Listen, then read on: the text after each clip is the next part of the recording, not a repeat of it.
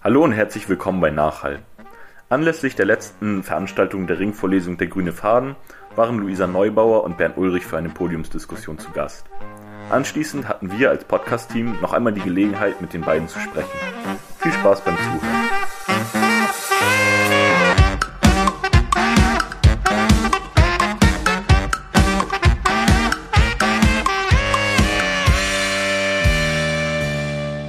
Luisa, wie sieht denn aktuell dein Alltag als Aktivistin bei Fridays for Future aus und besonders auch seit Corona? Wie hat er sich verändert? Oh.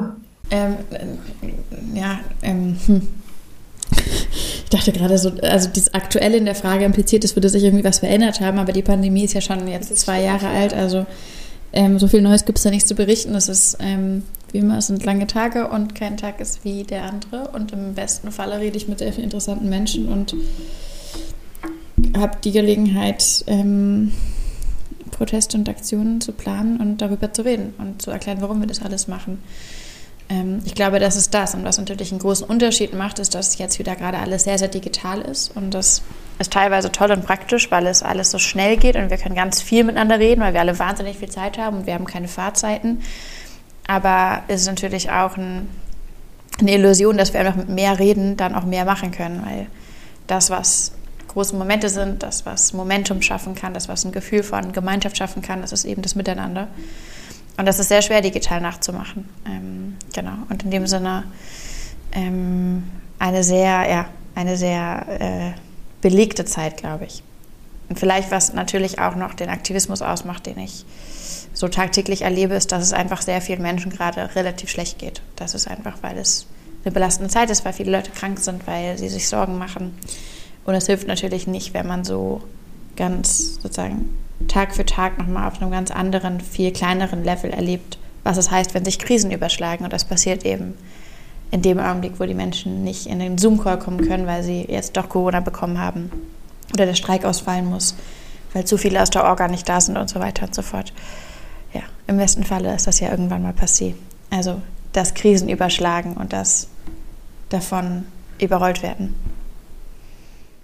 Bernd, Du bist stellvertretender Chefredakteur der Zeit. Ähm, wie wirkt sich die Klimakrise denn momentan auf deinen Alltag und deine Arbeit als Journalist aus? Jetzt Anfang 2022, die Bundestagswahl liegt nun ein halbes Jahr hinter uns. Was hat sich mhm. verändert? Ja, ich muss ja auch sagen, zwei Jahre Corona bedeutet für uns, ich weiß nicht, ungefähr die Hälfte aller Titel, die wir gemacht haben, waren Corona in der Zeit. Und dann nochmal die Hälfte von der anderen Hälfte war so, so Erholungstitel, damit uns die, die Leser nicht in Depressionen verfallen. Und insofern äh, muss man schon mehr darum kämpfen, äh, dass Klima ins Blatt kommt. Aber ins Blatt kommt schon, aber vor allem so, das zu machen, dass es bei den Menschen auch ankommt, dass sie überhaupt emotional bereit sind, das auch noch aufzunehmen und es nicht als sozusagen noch eine Krise. Ich bin, jeder ist ja in dieser Corona-Krise drin und im, Alltag und empfindet das so. Das, ist nicht, dass es was obendrauf ist, sondern dass es sozusagen was unten drunter ist. Das unter alles sozusagen die Basis von allem ist ja die Klimakrise. Also sagen wir, es ist ein bisschen schwieriger geworden oder interessanter oder herausfordernder, äh, die Klimafrage zu thematisieren in der Corona-Depression und Corona-Hysterie und Corona-Müdigkeit, wie Luisa es beschrieben hat. Das ist auch meine Erfahrung. Das Land ist mürbe. Ihr habt ein Buch geschrieben, noch haben wir die Wahl vor der Bundestagswahl. Da hast du den Begriff des Stabilitätstraums genannt, in dem du ähm, in deiner Aufwachszeit, glaube ich, gelebt hast. Kannst du das ein bisschen näher beschreiben, was du damit meinst? Und ist der Traum mittlerweile zusammengefallen? Wie fühlt sich das an? Na, ich glaube, ähm, Stabilität war gar kein Traum, sondern war die Selbstverständlichkeit. Das ist uns gar nicht aufgefallen. Äh, dass, man kann auch sagen, dass Normalität ähm, ein Privileg war, historisch gesehen. Und für diejenigen, es war auch nicht für alle äh, da das Privileg, aber für sehr viele. Und wir haben gedacht, das ist die Welt. Also die Stabilitätsphase zwischen äh, 1950 und ähm, 2010, sagen wir mal. Ähm, das, der Westen hat dominiert. Das war, der Osten äh, war der Gegner eine Zeit lang, hat dann aufgegeben oder musste aufgeben. Und ohne dass sich für die Westler viel geändert hat, außer dass sie neben der Normalität auch noch einen Triumph gespürt haben. Und diese Normalität ist, wäre auch dann suspendiert und nicht mehr möglich, äh, wenn es die Klimakrise gar nicht gäbe. Einfach weil der Westen nicht auf Dauer äh, die Welt dominieren kann in seiner Minderheitenposition auf dem Globus. Nur als Beispiel. Und äh, auch das, was das Patriarchat oder Männer als äh, Normalität empfunden haben, wird ja alles in Frage gestellt äh, und aus der Selbstverständlichkeit gerissen. Das ist auch gut so, aber es ist etwas, was verunsichert. Also Normalität, wie wir sie kannten, oder Stabilität, wie wir sie kannten, wird es nie wieder geben. Man, man kann sich damit versöhnen, indem man sagt, es ist jetzt auch sehr interessant. Man kann auch sagen, einfach zugeben oder sich, sich eingestehen, es war ein Privileg, es war eine privilegierte Zeit der Stabilität Kannst du das genau beziffern, äh, wann sich das geändert hat in Bezug auf Klimawandel, auf die Erderwärmung bei dir? Dieses Gefühl von Stabilität und dann ist es keine Stabilität mehr? Gab es da so ein, so ein Momentum, so einen Zeitpunkt, wo sich das abrupt geändert hat? Oder war das eher graduell? Mm. Naja, die, das Thema äh, Klimakrise begleitet mich jetzt seit vier Jahrzehnten oder so, oder drei, vier Jahrzehnten. Und diese Gesellschaft hat in dieser Zeit es geschafft, das Thema gleichzeitig zu behandeln und zu verdrängen. Und äh, das hat phasenweise auch bei mir funktioniert, muss ich zugeben. Also nicht komplett, äh, war immer ökologisch bewusst, aber habe das nicht immer so ernst genommen, wie ich das heute ernst nehme. Und ähm, dann ist eine Phase gekommen, wo ich äh, mich wieder stärker mit den Fakten da draußen in der Welt beschäftigt habe und nicht nur mit den Fakten da drin in der Politik und im Journalismus. Und das hat die Perspektive äh, verändert. Man kann das jetzt nicht mehr äh, sprechend verdrängen, sondern es ist jetzt einfach selber so stark als, als Faktor, dass sozusagen, also ohne Klimakrise politischen Journalismus zu machen, ist im besseren Falle langweilig, im schlechteren Falle eine versteckte Ideologie der Normalität. Mhm. So, und das, das wäre, das würde mich total müde machen, wenn ich das machen müsste. Luisa, ich habe noch eine ja, vielleicht relativ persönliche Frage an dich, die uns als Geografiestudentin total interessiert. Du beschäftigst dich eigentlich wahnsinnig viel mit den Themen Klimawandel, Artensterben, ökologische Degradation, mangelnder politischer und gesellschaftlicher Wille, ähm, dort tätig zu werden und Veränderungen anzustoßen. Und das sind alles, das können alles primär negativ aufgeladene Themen sein. Stichwort Burnout von Aktivistinnen. Wie gehst du denn ganz persönlich damit um, dass du äh, auch dort resilient bleibst und deinen Aktivismus fortführen kannst? Hast du Strategien und welche sind das, die dir dabei helfen? Mm, gute Frage. Also das eine ist vielleicht vorweg, ich spreche natürlich aus einer ganz, ganz, ganz privilegierten Position heraus. Ich ähm, habe viel mehr Möglichkeiten als viele andere Menschen in meinem Alter und als viele andere Geografiestudenten oder AktivistInnen oder so weiter und so fort. Und das ist mir natürlich auch bewusst und in dem Sinne habe ich natürlich auch andere Möglichkeiten, ähm, so meine, weiß ich, meine Aufgaben, die vor mir liegen und meine Verantwortung ein bisschen auszuweiten, auch auf andere. Ähm, ganz banales Beispiel, ich habe jemanden, der mir hilft, E-Mails zu beantworten, weil sonst würde ich nicht hinterherkommen. Und es ist ganz leicht, egal ob man jetzt 1000 E-Mails am Tag bekommt oder 10, es ist leicht, sich davon irgendwie gestresst, kontinuierlich gestresst und erdrückt zu fühlen. Und das ist zum Beispiel eine Sache, die ich, ähm, die ich an jemand anders abgeben kann. Und das ist ein Riesenprivileg und ich probiere so viel draus zu machen, wie ich nur kann. Ich glaube, eine Sache, die mich ganz konkret ähm, oder die mich stärkt, die mich stärker macht und die auch das, was ich mache, glaube ich, stärkt, ist, dass ich es so wahnsinnig, wahnsinnig, wahnsinnig interessant finde, was wir da eigentlich behandeln. Also jetzt zum Beispiel im Studium. Und es ist, ein, es ist eine solche Magie, die da draußen stattfindet. Ich finde es ein, ich finde es ein solches, erlebe es als ein solches Privileg, äh, Geografie studieren zu können, weil wir das erfahren dürfen. Wir dürfen das verstehen, was diese Welt konstituiert.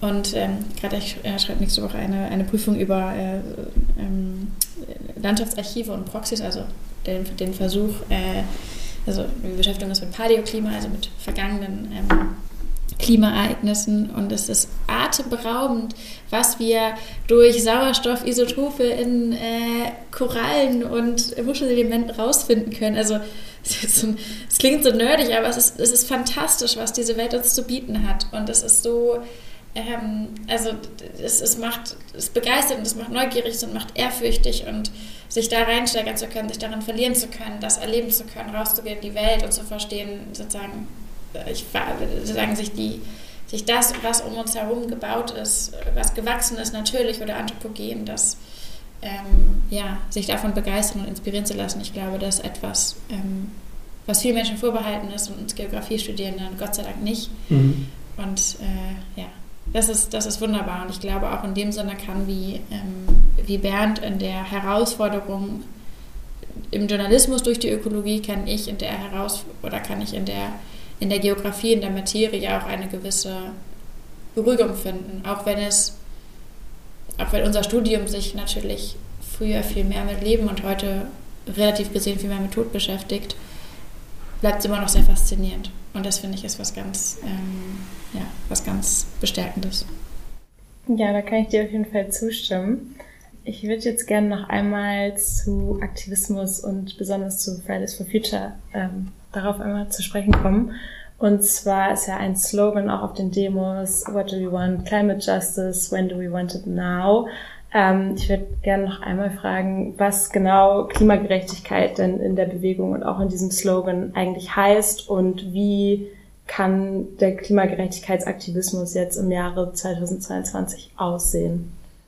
Naja, ähm, für mich bedeutet Klimagerechtigkeit, dass wir nicht davor einknicken, dass sich Krisen überschlagen, sondern dass wir sie verknüpfen und feststellen, es gibt Lösungen, die mehr als eine Krise zur Zeit ähm, bekämpfen und es gibt ähm, Ursprünge die, oder Wurzeln, die mehr als eine Krise produzieren. Und das zu erkennen alleine reicht nicht. Das ist ähm, Klimagerechtigkeitsintellektualität, die äh, interessant ist, ja, aber sozusagen on the ground keine Veränderung mit sich bringt. Es geht dann auch eben darum zu zeigen, wie man sowas, wie man die Dinge in der wirklichen Welt, der, in der Realität zusammenbringt und Lösungen, ähm, für Lösungen kämpft, die eben ja, äh, nicht nur tiefgreifen, sondern auch weitgreifen. Und auf einer anderen Ebene heißt für mich Klimagerechtigkeit auch, dass wir uns in die Augen gucken können, dass wir wissen, wir müssen uns nicht bis ins Leben, also wir, gerade wir jungen Menschen, müssen nicht in eine Welt hineinleben, in der wir uns eigentlich schämen müssen, sobald wir sagen, mehrere hundert Kilometer in irgendeine Richtung hinter uns gebracht haben. Ähm, sondern wir können sozusagen wieder einen Umgang miteinander finden und wir können Solidarität auch leben. Das geht auch. Und das hat was ähm, Ermächtigendes, finde ich. Ja, wie groß schätzt ihr denn den Einfluss von Fridays for Future auf die gesamtgesellschaftliche sozial-ökologische Transformation ein? Also das historische Verdienst von Fridays äh, ist überhaupt nicht zu äh, überschätzen. Das äh, wird ein ganz großes Ding in den Geschichtsbüchern sein, wenn die Geschichtsbücher nicht von Idioten geschrieben werden. Das ist, kann man nie ausschließen natürlich weil der Klimadiskurs oder die Klimadebatte war zu dem Zeitpunkt, äh, als Fridays äh, gekommen ist, äh, nicht tot, sondern so eher schlafend. Ja? Also es wurde darüber geredet, man machte hier und da und wieder eine Konferenz und so weiter, wieder ein Klimapaket und hier auch mal ein Windrad oder da. Und äh, es lief überhaupt nichts. Und das haben die halt verändert. Und ähm, so, jetzt ist äh, Fridays ist drei Jahre alt es hat, sie haben sich ein paar Dinge verändert. Noch eine Klimakonferenz, eine internationale, die eigentlich nicht viel erbracht hat. Eine neue Regierung, wo jetzt man nicht mehr sagen kann, die versuchen es nicht mal, äh, sondern da sind jetzt die Grünen mit dabei. Das heißt, ähm, man kann nicht sagen, die, um die Details soll sich die Politik kümmern. Die Politik kümmert sich jetzt um die Details, deswegen wird sich Fridays auch um Details kümmern müssen, was die Bewegung wahrscheinlich verändert. Ähm, sie kann sozusagen nicht mehr mit der eigenen Naivität und Unschuld arbeiten. Also das dann, äh, die Bewegung ist drei Jahre älter geworden. Das ist sozusagen in Klimajahren gerechnet, äh, so wie Hundejahre. Also sehr sieben, dreimal sieben. Und insofern, aber das ist auch ein spannender Prozess. Die werden das auch machen. Die werden auch äh, anders werden und werden wahrscheinlich, hoffe ich, äh, ihren, ihre Wirkung aufs Gesamtsystem, auf Medien und Politik äh, verändern, aber hochhalten. Das wäre eigentlich gut für den ganzen Gesamtbetrieb. Du sprichst die Medien an, das ist ein guter Punkt. Ähm, das spielt natürlich, du bist stellvertretender Chefredakteur der Zeit in eurem Buch eine große Rolle. Und ich habe da so ein bisschen Widerspruch im Journalismus rausgelesen, dass es auf der einen Seite unbequeme, in Anführungszeichen unbequeme Wahrheiten gibt, in Bezug auf den Klimawandel, die sich einfach nicht mehr leugnen lassen und ignorieren lassen. Und andererseits sagst du aber auch, viele Menschen wollen nicht tagtäglich davon lesen, hören, sehen und ähm, dass Zeitungen sich vielleicht auch nicht so gut verkaufen lassen, wenn ständig über diese Thematik berichtet wird. Wie kann denn eine Zeitung mit diesem Widerspruch umgehen und welche Rolle spielt auch vielleicht konstruktiver Journalismus? Ja, ich würde erstmal sagen, ähm, dass die Wahrheiten, um die es geht, sind in der Tat unbequem. Die Unwahrheiten, die das Problem verleugnen, sind aber mindestens genauso unbequem. Das hat äh, Luisa auch vorhin gesagt, dass, äh, dass die Anstrengung wird immer größer. Also deswegen kann man den Leuten auch Erleichterung verschaffen, indem man auf eine gute Weise über die Wahrheiten spricht, damit sie aus dieser Verdrängungsleistung rausgeholt werden. Das versuchen wir auch. Also wir bieten auch Verdrängungsleistung an. Das will ich gar nicht äh, leugnen, weil äh, es gibt natürlich eine, eine Privatisierung, Barockisierung, Sauerteigisierung, so, das bei der Menschen, gerade bei Corona, also eine Verspießerung. Paare heiraten, besinnungslos vor sich hin und so, das ist, das ist ja auch alles legitim. Ähm, das, wir sind eine Zeitung, wir, sind, wir bieten das ungefähr das an, was die Leute, was wir vermuten, was die Leute äh, lesen wollen. Und ein bisschen mehr. Und ein bisschen mehr. Das ist, für Zeitungen gilt dasselbe wie im Leben. Wenn man genau das macht, wenn man in einer Beziehung, wenn man genau das macht, was der andere will, dann will er einen irgendwann nicht mehr. So ist bei Zeitungen auch. Wir müssen und können mehr bieten. Wir können provozieren. Wir müssen weitertreiben, unsere Leserinnenschaft. So. Das versuchen wir zu, hinzukriegen. Luisa, ist für dich bezogen auf Medien, aber vielleicht auch gesamtgesellschaftlich unter den Umständen Klimapopulismus zu rechtfertigen? Und wenn ja, inwiefern? Also zum Beispiel vereinfachende Narrative, die sie zum Beispiel Extinction Rebellion benutzt? Ich glaube, wir müssen ja erstmal feststellen, dass die Debatte in Anführungszeichen oder den Diskurs, den wir zum, über die, die Klimakrise oder den ökologischen Kollaps führen, der ist ja getränkt von Populismus und Idealismus, aber eben in die andere Richtung. Ähm, sozusagen, der ist alles nicht so schlimm, stellt euch nicht so an, mhm. oder so. Und getrieben natürlich, hat Bernd vorhin auf dem, auf dem Podium nochmal skizziert, natürlich getrieben von Leuten, also von JournalistInnen, die meinen, objektiv zu sein und gleichzeitig ja aber Teil von einem fossilen Status quo sind. Ähm, so, und das heißt, sich dem zu entziehen, sich dem zu entwehren, sich zu wehren und vielleicht dem etwas anderes entgegenzustellen, das ist ein ganz großer Akt. Und da finde ich es grundsätzlich erstmal schon völlig in Ordnung zu sagen, wir fassen es so einfach, wie es ist, um durchzudringen. Das trägt sich aber nicht immer und es gibt keine, sozusagen, keine pauschale Legitimation in meinen Augen für, ähm, für Narrative, die sich nicht halten. Das hat was zum Beispiel mit, also was zum Beispiel eine Sache ist, bei der ich immer wieder denke, boah, das muss eigentlich nicht sein, dieses letzte Jahr, in dem wir noch XY machen können. Also es gibt klare Zeiträume, in denen wir etwas sozusagen, in dem uns klar die Zeit wegräumt. Also in dieser Legislatur können wir nur noch XYZ machen. Aber wenn wir schon anfangen mit dieser Legislatur, dann müssen wir uns auch den, die Zeit nehmen, dann ganz kurz zu sagen, was denn eigentlich. Ähm, das hat nicht was, nicht nur was mit irgendwie wissenschaftlichen, wissenschaftlicher Korrektheit zu tun, sondern auch ein bisschen mit äh, nachhaltigen Kommunikation. Ähm, das natürlich sinnvoll ist, wenn wir in zwei Jahren auch noch was erzählen können. Ähm, genau und uns auch nicht selbst in so eine, in so eine ganz großartige ähm, Endzeitlage ja. reinbringen. Gehst du da mit auf dieser graduellen Einschätzung? Ja, ich äh, hätte jetzt eigentlich gefragt, was Klimapopulismus sein soll. Ich, das ist mir nicht so. Also zum Beispiel gab es mal vor einer Weile, gab es, also vor zwei Jahren ist eine Studie rausgekommen, die, haben, die hat, oder keine Studie, aber da ist ein, ein Bericht rausgekommen, der hat gesagt, wir haben noch 60 Ernten Zeit und dann sind die Böden ausgetrocknet. Ähm, das war, und das ist ja total catchy, man denkt sich 60 Ernten oder dann waren es irgendwann 100 Ernten und man denkt, wow, Leute, was geht das ja ganz eindrücklich. Ist leider Quatsch. Und es ist natürlich, natürlich, und es war, glaube ich, jetzt, ich weiß gar nicht, ob es jetzt strategisch oder manipulativ war, aber es ist natürlich destruktiv in dem Augenblick, wo man sagt, ja, ihr sagt doch immer, dass irgendwas schlimm ist und irgendwas zu Ende ist. Und dann kommt jemand anders und sagt, und dann weiß man eben am Ende des Tages nicht mehr, wann es wirklich brennt. Genau. Gut, ich bin, äh, ich bin der Journalist, wir haben eine andere Aufgabe sowieso. Und, aber die Vereinfachung von Dingen, das gehört auch zu unseren Aufgaben. Also wir müssen ja sozusagen in den Artikeln müssen immer Sätze drin sein, die unsere LeserInnen dann abends bei einer Party erinnern und dann mit anderen ins Gespräch kommen. Das ist ja klar. Und äh, die Auf, also das ist, glaube ich, ein falsches Verständnis, ein einseitiges Verständnis zu sagen, die einfachen Sachen sind populistisch oder sind äh, einfach ein bisschen falsch immer oder so, sondern es ist eigentlich umgekehrt. Ich, also ich habe in den letzten Jahren mich sehr, sehr viel mit, mit der Klimathematik beschäftigt. Auch unser, unser Buch äh, war eine Riesenanstrengung in der gegenseitigen Kommunikation, in dem Schreiben davon. Und am Ende dieser intellektuellen Anstrengung stehen 20 einfache Sätze. Das ist sozusagen die Dienstleistung, die, die ich erbringe, dass ich am Ende sagen kann, äh, also um zu erklären, ich habe ewig gebraucht zu verstehen, was der Unterschied zwischen dem 20. und dem 21. Jahrhundert, was die, diese Unterschiede sind. Ja, und jetzt kann ich Ihnen sagen, ja, im vergangenen Jahrhundert äh, entstand das Unheil aus Untaten und in diesem Jahrhundert steht das Unheil aus Untätigkeit. Das ist eine einfache Formel.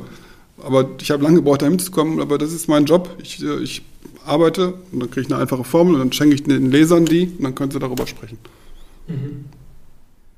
Ich möchte nochmal zurückkommen. Vorhin hast du so ein bisschen den Bildungsbereich und dein Studium skizziert und im universitären Kontext so der, ja, Tunnelblick der Disziplin, wenn man so will, oft ein Problem. Also in vielen Disziplinen spielt Klimawandel, Klimakrise kaum eine Rolle. Findest du es wichtig, das aufzubrechen und kann da vielleicht auch so Ideen wie ein Studium Generale dabei helfen, ähm, diese Thematiken auch in anderen Disziplinen stärker zu verankern? Grundsätzlich ja. Und wäre es jetzt 1980, würde ich sagen, Leute, wir denken uns mal coole neue Bildungskonzepte aus und nochmal neue Studiengänge und dann machen wir nochmal eine, eine Vorlesungsreihe dazu und dann gründen wir irgendwann eine neue Uni und dann gucken wir nochmal, ob wir noch eine neue Vorlesungsreihe machen können. Und ich finde das alles ganz richtig und gut und ich studiere Geografie, weil ich glaube, dass wir aufhören müssen, Naturwissenschaften zu behandeln wie so eine Sache, die irgendwie so sozusagen sehr besondere Nerds gut finden können. Der Rest muss sich nicht damit beschäftigen und andersrum die Sozialwissenschaften dorthin zu bringen, wo sie eigentlich stattfinden müssen, nämlich sozusagen, sozusagen dicht an dicht zur Ökologie. Ähm, ich glaube, wir müssen, wenn wir über die Frage oder sozusagen die Rolle der Universitäten sprechen, der Bildung, der Studierenden auch, müssen wir ähm, aufpassen, dass wir nicht vergessen, was für einen Zeitpunkt wir darüber sprechen. Wir haben acht Jahre Zeit, ähm, sagen bis 2030 müssen, müssen Narrativ von vorhin zu bedienen, ne? bis 2030 müssen laut UN extreme Emissionsreduktionen stattgefunden haben und gewaltige andere sagen Beendigung von ökologischer Zerstörung ebenfalls. Und das heißt natürlich ähm, ändert sich damit auch die ganz konkrete, ähm, der ganz konkrete Aufgabenbereich für uns. Und ich habe vor drei Jahren angefangen, ähm, Klimastreiks zu organisieren, weil ich das nicht ausgehalten habe, in der Vorlesung zu sitzen, zu lernen, wo planetare Grenzen zerstört werden oder gesprengt werden, was äh, für ein Methanpotenzial in der ähm, arktischen Tundra ist, wie das gerade mit und den äh, Ozeanzirkulationen aussieht und den Korallenriffen und so weiter und so fort. Und, und alle saßen da ganz ruhig und dann war die, die Vorlesung vorbei und man ist in die Mensa gegangen und hat sich gefragt, vegetarisches Essen, oh nee, heute doch nicht, ähm, ist letzte Woche nicht so gut. Und das war das Thema. Und ich habe es nicht ausgehalten. Ich habe mich gefragt, wer ist denn die Instanz, die uns zeigt, das alles, was wir hier gerade lernen, das ist ein Szenario und teilweise schon Realität von sagen oder ein Szenario, was oder teilweise eine Realität, die bis vor kurzem noch ein Szenario war, das muss aber nicht immer so weitergehen. Und es gibt eine Rolle für uns und mit Wissen kommt Verantwortung und mit Privilegien in der Uni-Sitzung kommt auch Verantwortung. Wer sagt uns das? Wer bringt uns das bei? Das hat niemand gegeben zu dem Zeitpunkt. Das heißt, wenn wir uns heute fragen, wie bringen wir das Ganze zusammen, denke ich, ja, natürlich, lass uns die Humangeografie und die physische Geografie zusammenbringen, die Sozialwissenschaften und die Naturwissenschaften, lass uns alles zusammenbringen, aber dann wohin tragen, wo wir eine Wirklichkeit gestalten und eine Zukunft, in der wir wirklich leben wollen. Und darum geht es doch. Und dass wir uns ähm, sozusagen einmurmeln in das Wissen, dass wir es alles gewusst haben, das reicht nicht. Das ist nicht gut genug, ehrlich gesagt. Und an der Stelle, glaube ich, können wir auch an die Studierenden ähm, im weitesten Sinne mit einem Anspruch rangehen und uns fragen, hey, ähm, wo, wo sind wir, wir, die so viel wissen und so viel lernen können und so viele Möglichkeiten haben, wenn es darum geht zu zeigen, dass wir nicht nur wissen, sondern verstehen, was abgeht. Ja, und ganz ehrlich, irgendwie, früher hat man, also wir lernen doch alle im Geschichtsunterricht von Revolutionen, die an Universitäten ausgebrochen sind. Und ähm, ich sozusagen frage mich, äh, genau, was wir, äh, wo sozusagen, wo es logischer wäre und intuitiver als an, als an Uni ist, dass dort groß passiert, auch an vielen anderen Orten, aber eben auch da.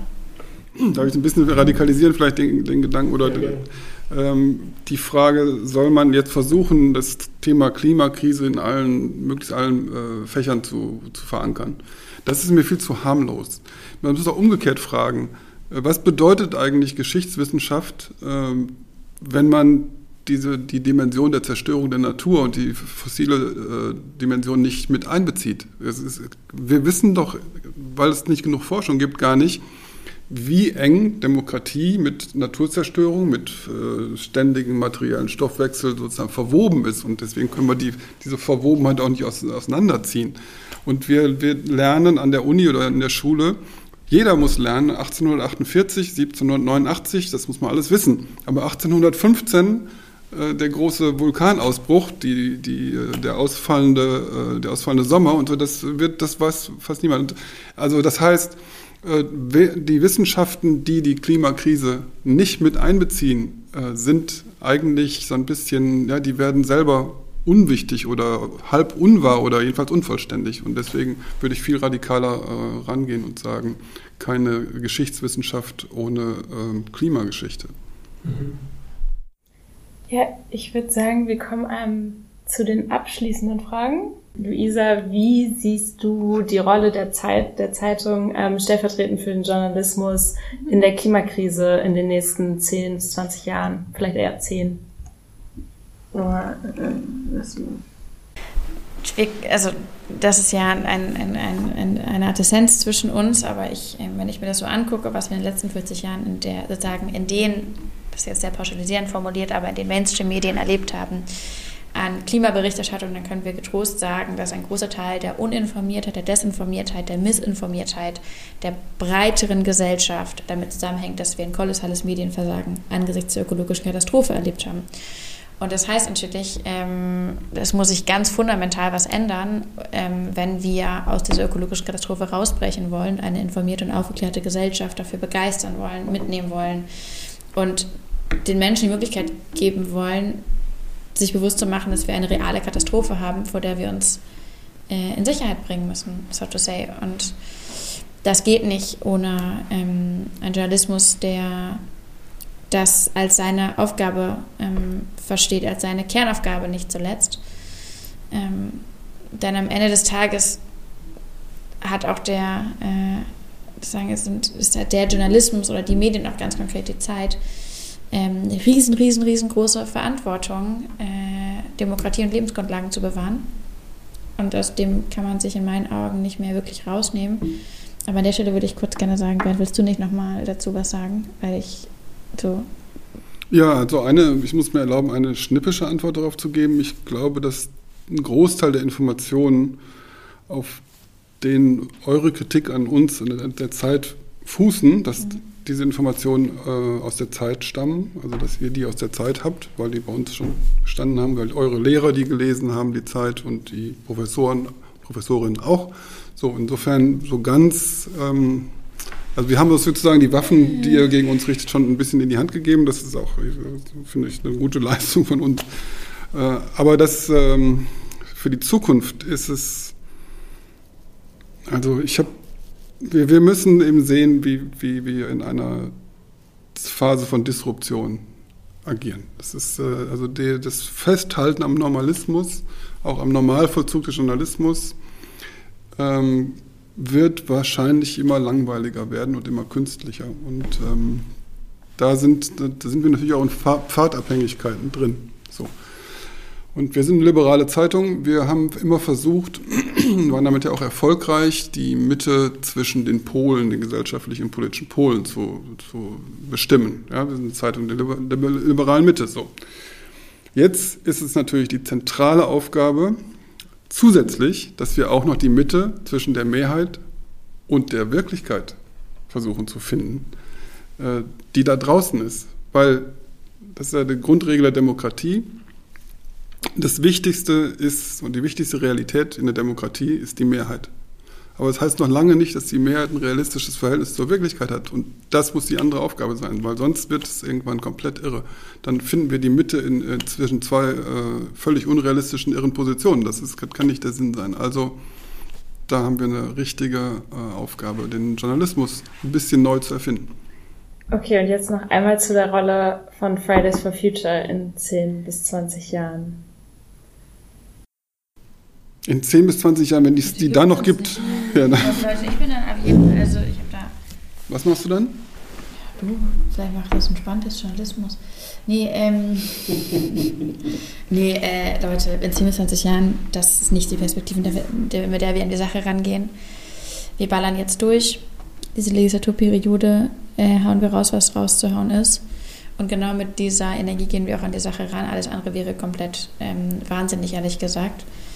Ähm, das ist ja kein fröhliches Langzeitprojekt, bei dem wir nebenbei noch irgendwie fünfeinhalb Ausbildungen machen, sondern es geht darum, dass wir jetzt anfangen, uns so zu verhalten, wie man sich verhält, wenn man vor der gefährlichsten, drängsten, schnellsten Menschheitskatastrophe überhaupt steht und ähm, ein echter Notstand herrscht, ein, ein Klimanotstand. Und in dem Sinne ist mir das, was in 15 Jahren passiert, ja, das spielt für mich keine Rolle. Ähm, es geht für mich darum, was wir in den nächsten anderthalb Jahren machen. Ja, hoffentlich braucht es dann auch einfach kein Fridays for Future. Genau, wenn wir uns heute mehr reinhängen, dann haben wir morgen alle ein bisschen mehr Zeit. Luisa Neubauer, Bernd Ulrich, vielen Dank für das Gespräch. Sehr gerne.